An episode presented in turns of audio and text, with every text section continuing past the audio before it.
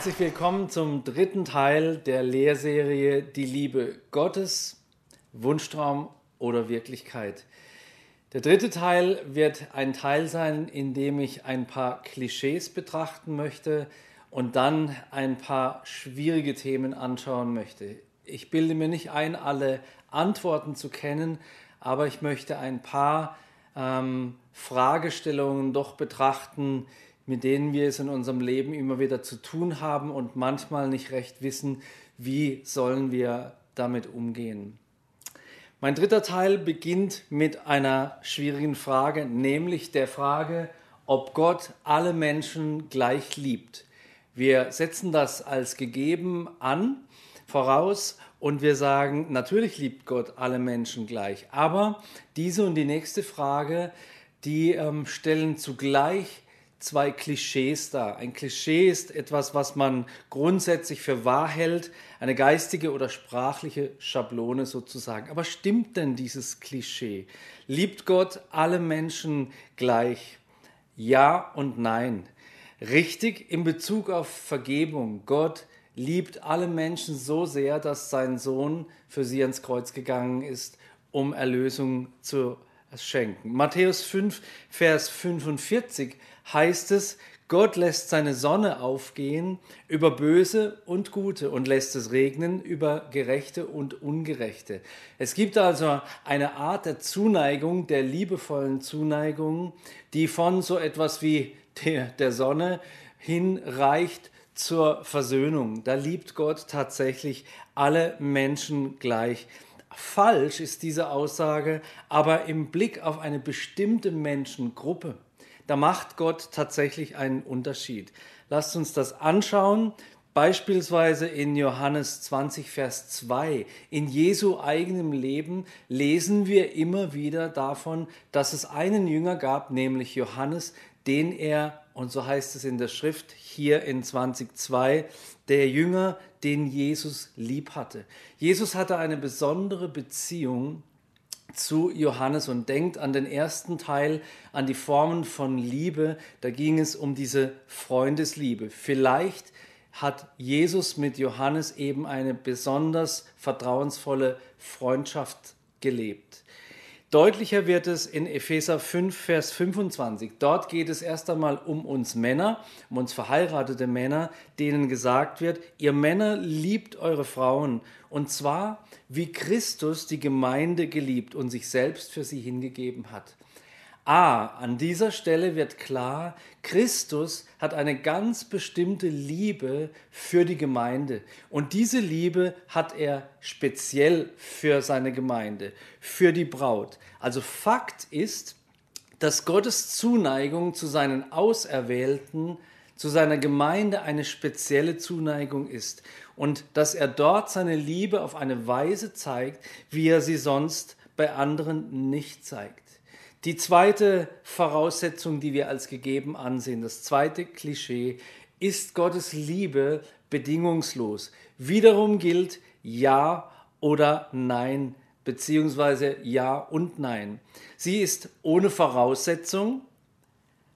Römer 5, Vers 8 heißt es nämlich, Gott aber erweist seine Liebe zu uns darin, dass Christus, als wir noch Sünder waren, für uns gestorben ist. Wir können nichts dafür tun, dass Gott uns liebt. Seine Liebe ist ohne Voraussetzungen.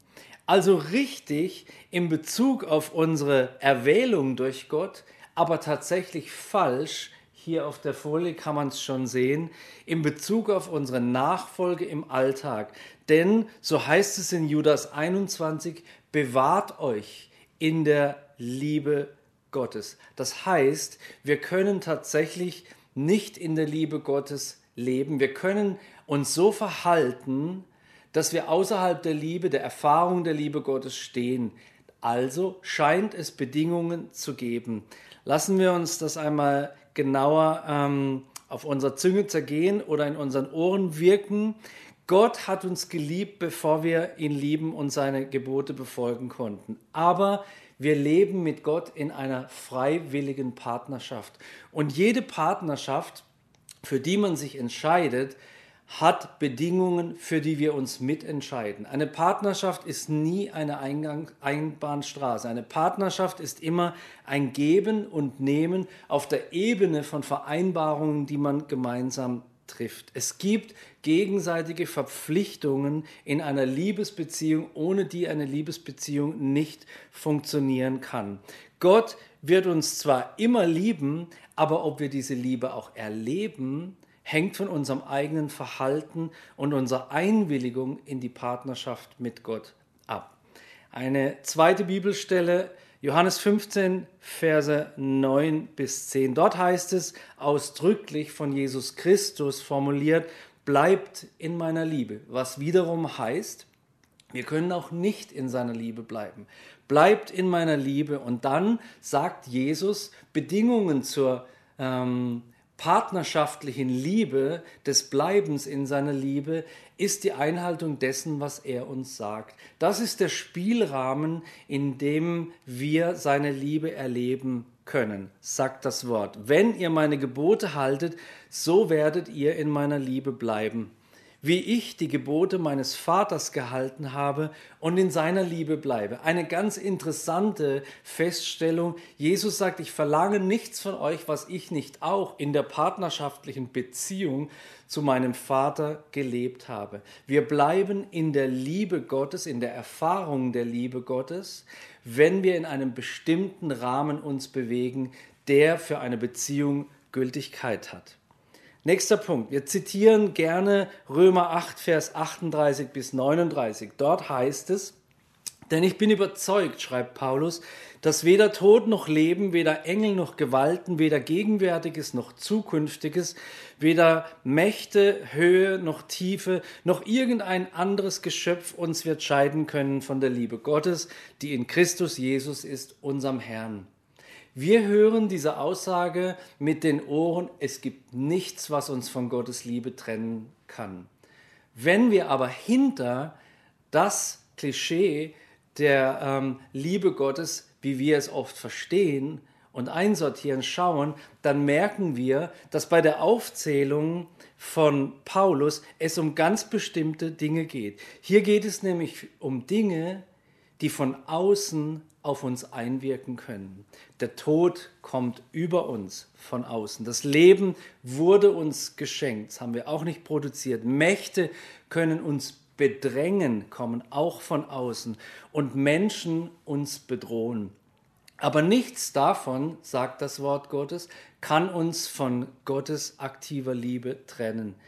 Interessanter und schlüssigerweise taucht aber hier das Innen, das, was wir selbst bewirken, bewegen, wofür wir uns selbst entscheiden, nicht auf.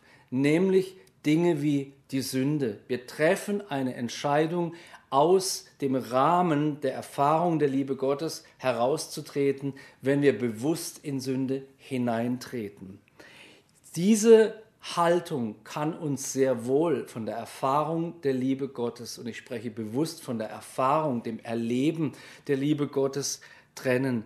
Dieser Schritt kommt nicht von außen auf uns zu, sondern wir tun ihn von innen. Nicht umsonst hat Jesus selber gesagt, dass es die Dinge, die von innen kommen, sind, die uns verunreinigen können und nicht die, die von außen kommen. Alle Angriffe von Menschen oder vom Feind oder woher auch immer können uns nicht trennen. Die einzigen, die sich entscheiden können, die Liebe Gottes nicht zu erfahren, sind du und ich in Bezug auf unser eigenes Leben. Unsere Liebe zu Jesus muss ein Abbild der Liebe Jesu zu seinem Vater sein. Jesus tat, was er den Vater tun sah und war ihm völlig untergeordnet. So blieb er in der Liebe des Vaters. Wir lieben Jesus und tun, was er uns sagt und bleiben so in seiner Liebe. Zusammenfassend zu diesem Punkt möchte ich sagen, es gibt also Bedingungen, um in der Liebe Gottes zu bleiben, aber die Liebe selbst ist bedingungslos. Gott möchte uns kontinuierlich seine Liebe schenken und uns seine Liebe erfahren lassen. Aber manchmal wählen wir einen Weg, der uns von seiner Liebe wegführt. Jetzt komme ich zu einem Punkt, der nicht so leicht zu bedenken und ähm, zu betrachten ist, nämlich Gottes Liebe und seine Souveränität. Wie sieht es aus mit einem Gott, der souverän ist und zugleich liebt? Funktioniert das überhaupt? Kann das überhaupt zusammengehen? Wenn wir an eine souveräne Person denken, dann verstehen wir das Wort souverän gern als so etwas wie über den Dingen stehend. Also jemand, der über dem steht, was uns normale Menschen bewegen würde. Jemand, der souverän ist, der lässt Dinge an sich abprallen. Nichts kann ihn von seinen eigenen Plänen abhalten. In gewisser Weise ist derjenige gefühlskalt. Die Frage ist, hat Gott Gefühle? Kann ein souveräner Gott Gefühle haben? Da will ich noch eine Ebene tiefer gehen und uns fragen, wie entstehen denn Gefühle? Wenn Gott völlig souverän ist und alles weiß, wie kann er dann überhaupt Emotionen haben? Wir glauben ja an einen Gott, der, das haben wir in Jesus gesehen, traurig sein kann, zornig sein kann, der sich freuen kann, Mitleid haben kann und so weiter. Also Gott hat ganz offensichtlich Emotionen. Aber wie passt das zusammen? Gott ist doch souverän, er weiß doch alles, es überrascht ihn doch überhaupt nichts mehr. Wie kann Gott in seiner Souveränität zugleich Emotionen haben, die sein Herz bewegen? Eine schwierige Frage. Wie weit können Gottes Emotionen überhaupt gehen? Kann Gott zum Beispiel, wie du und ich, in die Lage kommen, verzweifelt aufzugeben? Das sind Fragen, die sehr schwierig zu betrachten sind und ich will versuchen, zumindest ein Licht darauf zu werfen, so dass wir ein wenig besser verstehen können, wie Gottes Souveränität auf der einen Seite sein Allwissen zusammenkommt mit der Tatsache, dass in Gott Gefühle aufsteigen können, dass Gott bewegt werden kann. Gottes Liebe kann nicht getrennt werden von seiner Souveränität, seiner Macht und seinem Willen und auch nicht von seinem Wissen. Gott liebt, weil er Liebe wählt. Das ist der Unterschied zu uns. Gott wählt die Liebe und damit auch die damit einhergehenden Emotionen dir gegenüber. Um ehrlich zu sein, ich bilde mir nicht ein, dass ich in Gottes Augen so liebenswert wäre, dass er mich liebt, weil ich so bestimmte Leistungen erbringe oder bestimmte Charakterzüge hätte. Gott liebt mich, weil er sich entschieden hat, mich zu lieben. Und genau dasselbe ist es bei dir. Gott liebt, weil er Liebe wählt. Gott leidet, weil er Leid wählt. Gott wird nicht überfallen von Liebe. Gott wird nicht überfallen von Leid. Gott trifft die Entscheidung, was die Entscheidung umso größer macht und seine Liebe und seine Bereitschaft zum Leiden umso größer macht. Im Unterschied zu uns hat Gott Kontrolle über seine Emotionen. Das ist ganz wichtig, wenn wir gleich ähm, zum Thema Gottes Zorn kommen. Du und ich wir verlieren immer wieder die Kontrolle über unsere Emotionen. Dann fangen wir an, um uns zu schlagen oder brechen in Tränen aus oder kriegen einen Lachanfall oder was auch immer. Gott hat Emotionen in seinem Herzen wachsen Emotionen. Gott wird berührt, wenn er Dinge sieht, die sein Herz berühren. Aber er wird berührt, weil er sich entschieden hat, Emotionen zuzulassen, Liebe zu wählen, Leid zu wählen, um uns nah sein zu können, um mit uns in Partnerschaft zu leben. Dies bedeutet, dass Gottes Liebe in gewisser Hinsicht eben nicht so funktioniert wie die unsere. Gott entscheidet sich zu lieben, er verliebt sich beispielsweise nicht einfach. Liebe überfällt ihn nicht, so wie wir, als wir vielleicht 14 waren und uns unsterblich verliebt haben, unsere Hormone verrückt gespielt haben und wir die blödesten Sachen gemacht haben, ähm, damals, um dieses Mädchen irgendwie zu beeindrucken. Wir konnten an nichts anderes mehr denken. Wir hatten keinen Blick mehr für die Schule, für unsere Eltern und was auch immer. Gott verliert nicht die Kontrolle bei allen Emotionen. Gottes Liebe und Gottes Zorn ist mein nächster und sechster Punkt. Wir denken oft, Gott war im Alten Testament der zornige Richter, der dreingeschlagen hat, der Menschen verurteilt hat, ins Unglück gestürzt hat. Und dann kam Jesus und dann wurde Gott besänftigt. Wir glauben, im Alten Testament ist Gottes Zorn stärker als im Neuen Testament. Das ist falsch. Es gibt einen Unterschied im Blick auf die Auswirkungen des Zornes Gottes. Wir werden gleich dazu kommen, was der Zorn Gottes ist und bewirkt. Aber an der Stelle möchte ich so viel sagen. Der Unterschied zwischen Alten und Neuen Testament ist, dass der Zorn Gottes im Alten Testament uns punktuell begegnet. Es gab Strafen, es gab eine Auswirkung von Gottes Zorn wie Plagen oder Kriege oder Landverlust oder was auch immer.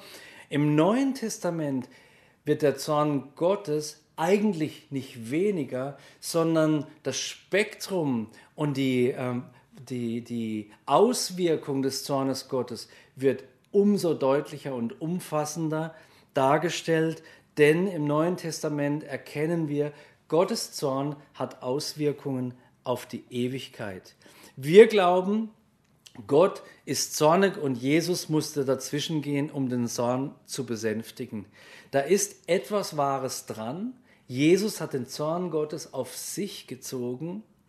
Aber wir dürfen nicht vergessen, dass Gott es selbst war, der den Zorn empfunden hat und sich entschieden hat, aber ich liebe diese Welt so sehr, hier kommt wieder die Entscheidung zum Lieben hinein und denkt an den Teil 2, wo ich gesagt habe, die Liebe ist das Größte mit Paulus. Und hier kommt es wieder zum Tragen, Gottes Zorn war da und berechtigt und dennoch hat er aus Zorn nicht reingeschlagen, sondern in seiner Liebe zur ganzen Welt seinen Sohn hingegeben. Wir müssen verstehen, warum es den Zorn gibt, den Gott in sich trägt und der eine Auswirkung auf die Ewigkeit hat weil es uns verstehen hilft, wenn wir ihn verstehen, dass Gottes Zorn sehr viel mit seiner Liebe zu tun hat. Der Zorn Gottes, habe ich hier geschrieben, ist eine logische Funktion seiner Heiligkeit, eine Folge seiner Heiligkeit. Gott kann es nicht aushalten, weil in Gott, so sagt das Wort Gottes, gibt es nicht mal den Wechsel von verschiedenen Graustufen, ähm, Schatten nennt die Bibel das in diesem Kontext. Gott ist ganz weiß sozusagen. Gott ist ganz rein und ganz heilig. Und alles, was nicht ganz rein und ganz heilig ist, kann vor Gott nicht bestehen. Seine Heiligkeit weckt den Zorn der Sünde gegenüber, weil aus seiner Heiligkeit, wie ich letztes Mal beschrieben habe, seine Liebe kommt. Gott möchte durch seinen Zorn alles aus dem Weg räumen, was seiner Liebe im Weg steht. Ich will es nochmal sagen. Gott möchte durch seinen Zorn nichts anderes als aus dem Weg räumen, nämlich die Sünde, die der Liebe im Weg steht. Liebe und Zorn sind dabei keine Äquivalente. Wo keine Sünde ist, da gibt es auch keinen Zorn. Doch selbst wenn Gottes berechtigter Zorn auf Menschen kommt, trägt Gott nämlich immer noch Liebe in sich. Sein Ziel ist die Ungerechtigkeit aus dem Weg zu räumen, damit seine Liebe uns erreichen kann. Den Zorn Gottes können wir nicht wegerklären und nicht verleugnen, denn wenn es keinen berechtigten Zorn gäbe, keinen berechtigten Zorn Gottes gäbe, dann wäre auch keine Versöhnung nötig gewesen. Gott hat einen berechtigten Zorn. Er kann Ungerechtigkeit nicht ertragen. Ungerechtigkeit, Sünde hat keinen Platz in seiner Gegenwart. Deswegen hat er aus seiner Liebe die Erlösung geschaffen, um seinen eigenen Zorn gerecht zu werden, um seinen eigenen Zorn durch das vollkommene Opfer seines Sohnes zu befrieden. Und dieser Zorn ist keine Emotion, die einfach über ihn herfällt, wie ich gerade versucht habe zu sagen, sondern eine Folge seines Statuses, seines Zustandes. Es geht nicht anders. Gott kann der Sünde und Ungerechtigkeit gegenüber nicht gleichgültig sein.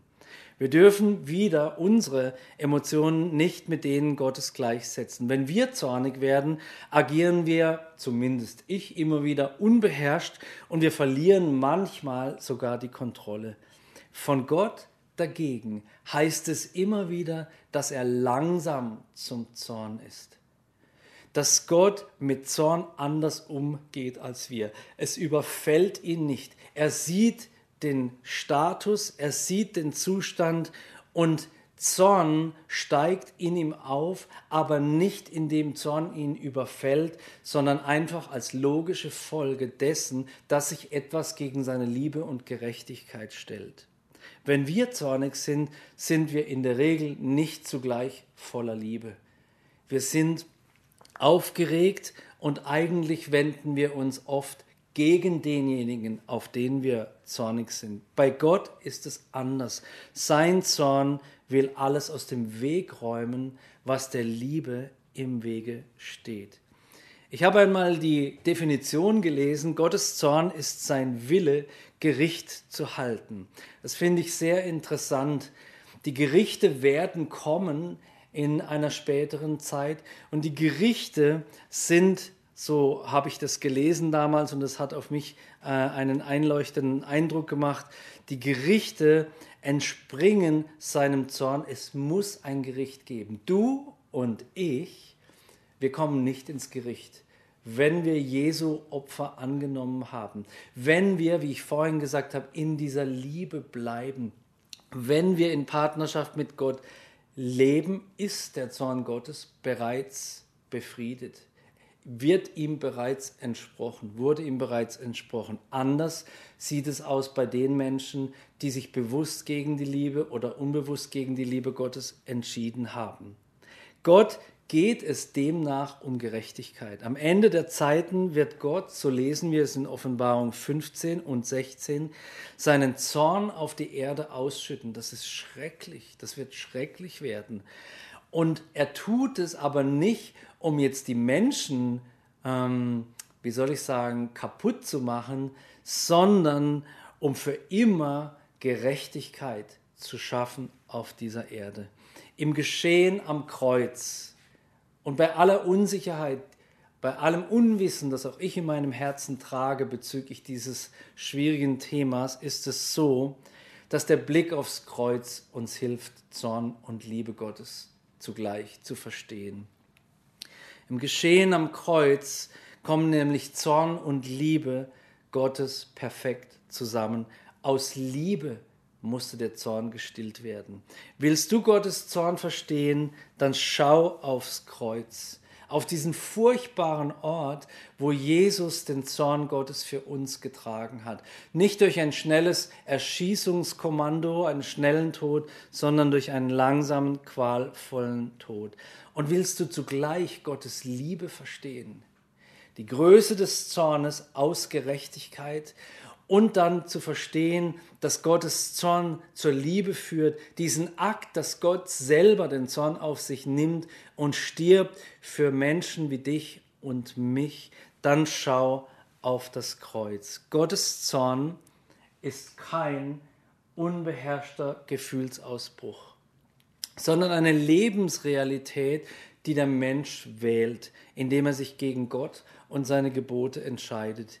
Du und ich wir leben in der Realität der Liebe oder wir leben in der Realität des Zorns. Wir wählen. Johannes 3, Vers 36 sagt, wer an den Sohn glaubt, hat ewiges Leben. Wer aber dem Sohne ungehorsam ist, wird das Leben nicht zu sehen bekommen, sondern der Zorn Gottes bleibt auf ihn gerichtet. Das Gericht ist gesprochen.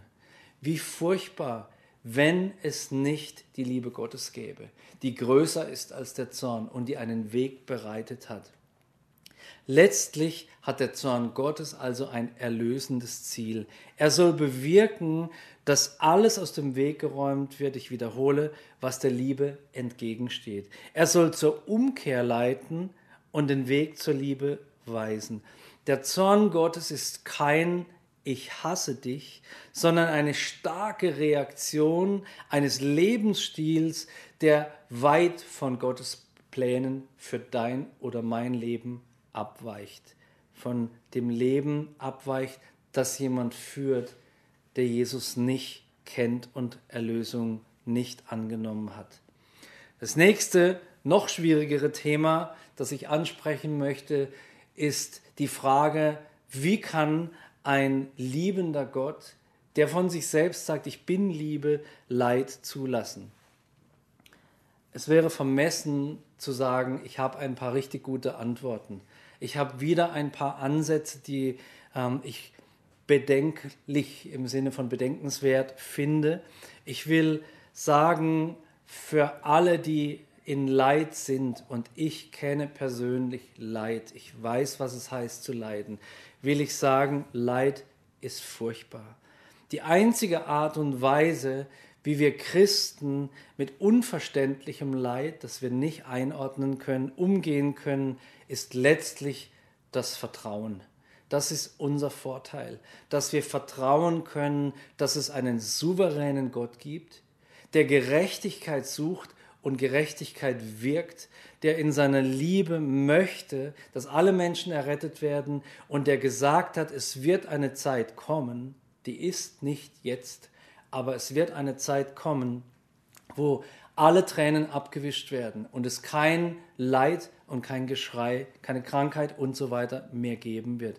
Jetzt leben wir in der Spannung des Reiches der Liebe, in, den, in das wir versetzt sind, aber noch nicht in seiner Vollkommenheit. Wir leben immer noch inmitten dieses Reiches seiner Liebe, des Sohnes seiner Liebe, zugleich in einer gefallenen Welt. Im Englischen kennt man den Sprung Leap of Faith, also den Glaubenssprung. Im Leid bleibt uns nichts anderes übrig als Christen, als ins Dunkel hineinzuspringen, um zu erleben, dass wir nicht untergehen, auch wenn das Leid nicht endet.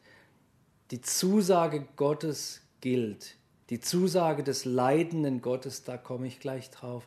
Die Zusage des leidenden Gottes ist, im Leid bin ich mit dir.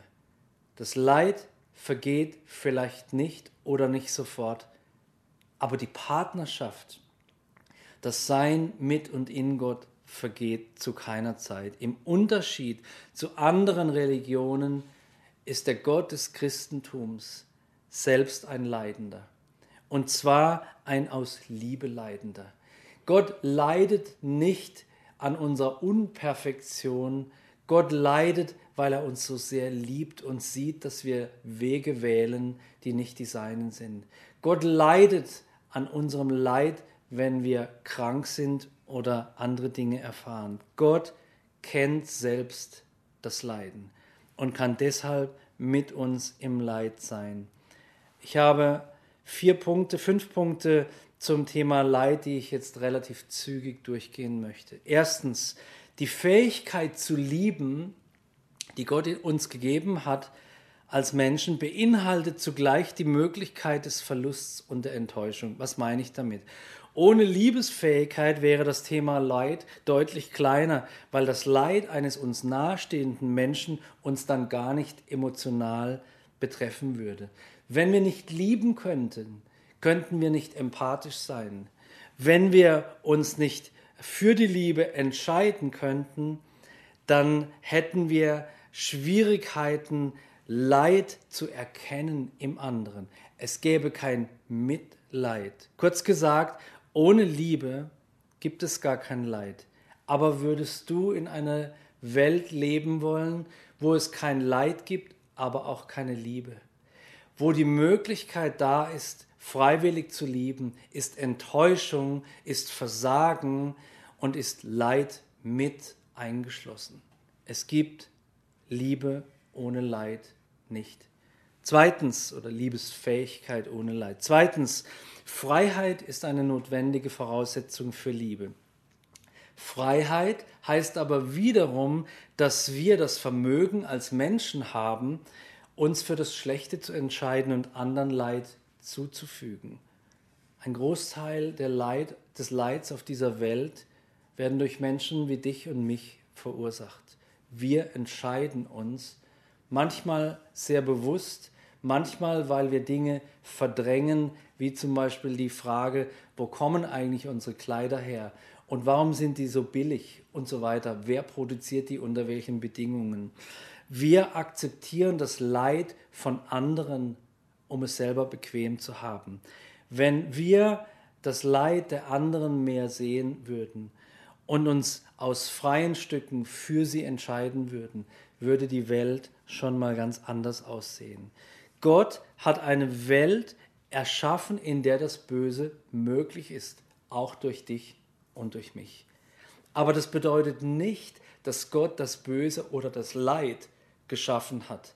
Er hat einen Rahmen gegeben und Punkt 1 Liebe und Punkt 2 Freiheit, die Wahl, die wir haben an Entscheidungen, führen unweigerlich zu der Tatsache, dass es einen Raum für Leid geben muss, wenn es Liebe, Liebesfähigkeit und wenn es Entscheidungsfreiheit gibt. Drittens, wir nehmen Leid deswegen so stark oder auch überhaupt nur wahr, weil wir glauben tief in uns und vielleicht ist das eine Erinnerung an das Paradies.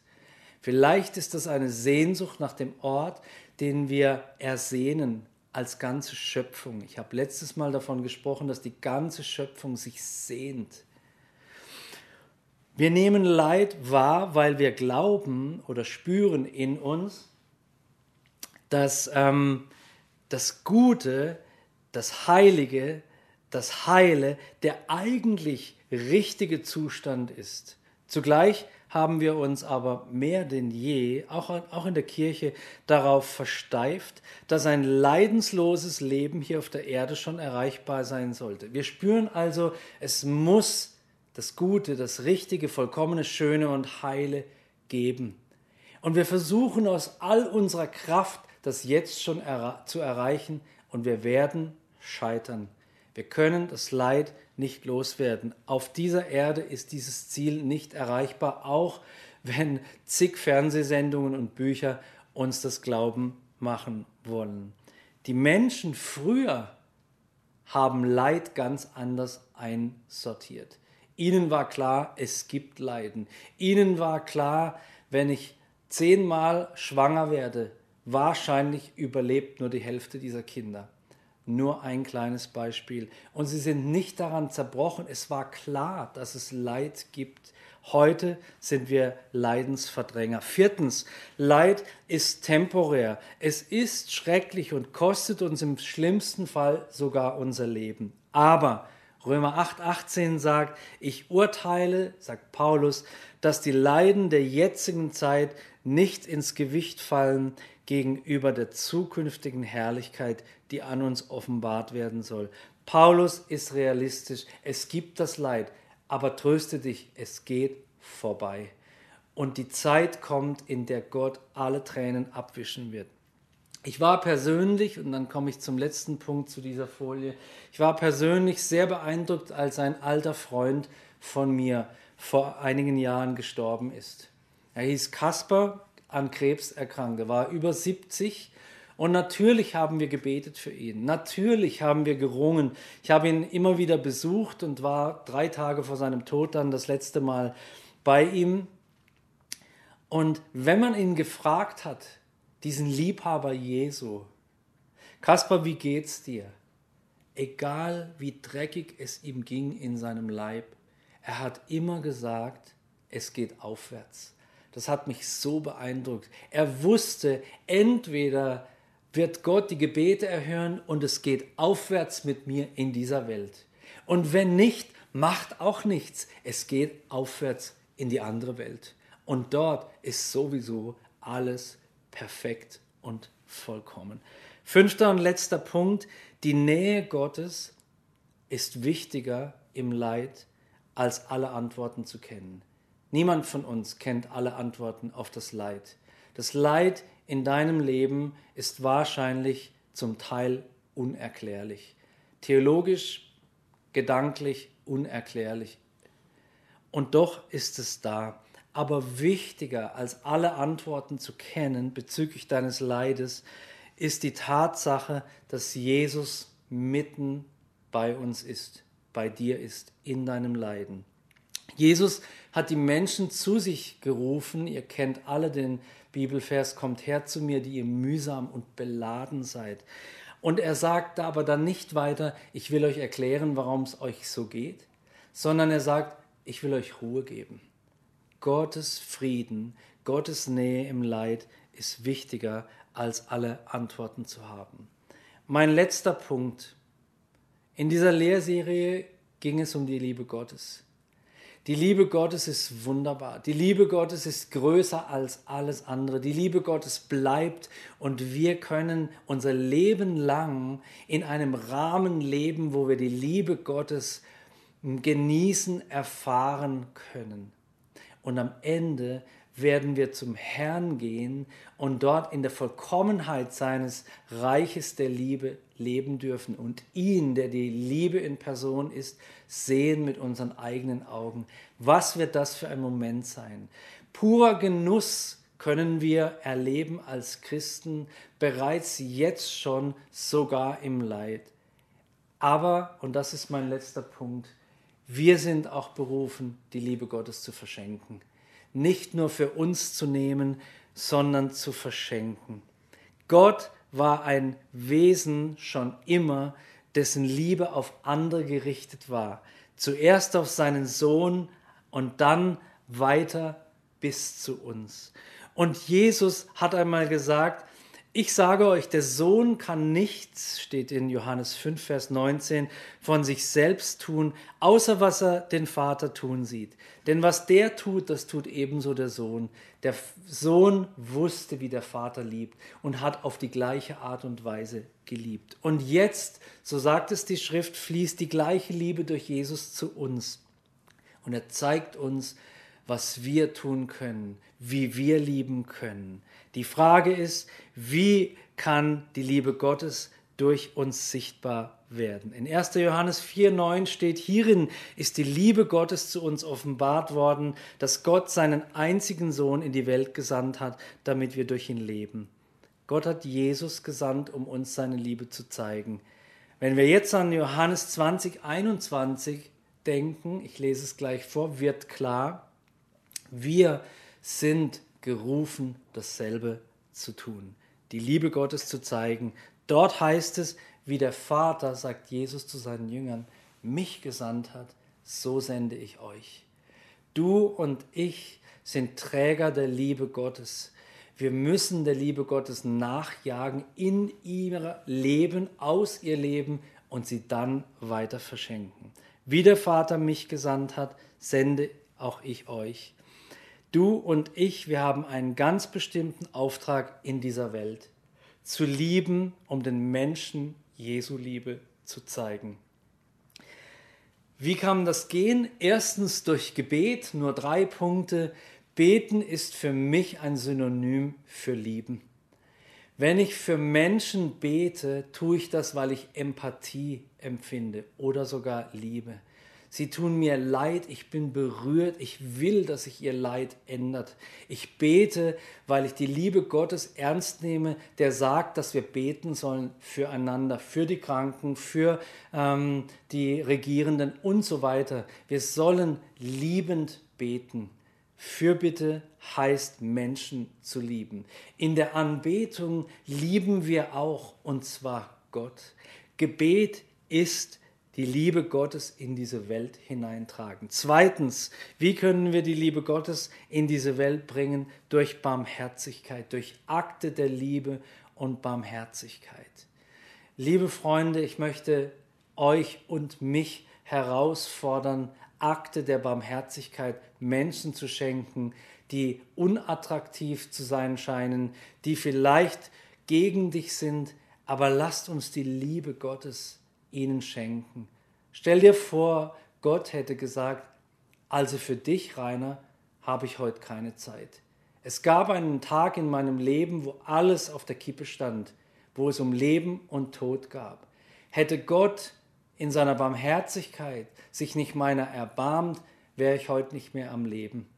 Hätte Gott gesagt, jetzt kommt aber gleich Sportschau, ich habe keine Zeit, ich kann morgen noch etwas Gutes tun, wäre ich verloren gewesen. Lasst uns Akte der Barmherzigkeit tun, der Liebe Gottes an Menschen, für Menschen, zur Zeit und Unzeit. Zuletzt, die Kirche muss eine Kirche werden, die evangelisiert, die das Evangelium weitergibt. Und zwar nicht aus einem komischen religiösen Zwang heraus, sondern weil die Botschaft des Evangeliums ist, es gibt einen Gott, der ist Liebe, der möchte dich in diesen Spielrahmen seiner erfahrbaren Liebe setzen, der möchte seinen Zorn außen lassen und der möchte, dass du ewig im Bereich seiner Liebe leben kannst. Du und ich sind diejenigen, die zu Menschen gehen können und ihnen diese Botschaft vorleben und sagen können. Gebet, Akte der Liebe und Barmherzigkeit und Evangelisation sind drei Möglichkeiten, um die Liebe Gottes weiterzugeben. Ich möchte mit einem Gebet schließen. Vater, deine Liebe, Jesus, deine Liebe ist so umfassend, so tief, so befreiend und so über all unser klein menschliches Denken hinausgehend, dass sie mich fasziniert, uns fasziniert. So, ich bete am Ende dieser Lehrserie, hilf uns in deiner Liebe, wie du, Jesus, es gesagt hast, zu bleiben. Und aus dieser Liebe heraus Menschen zu lieben, die Schöpfung zu lieben und uns selbst zu lieben. Und das bete ich zu dir, Vater, in dem Namen Jesus, durch deinen guten Heiligen Geist. Amen.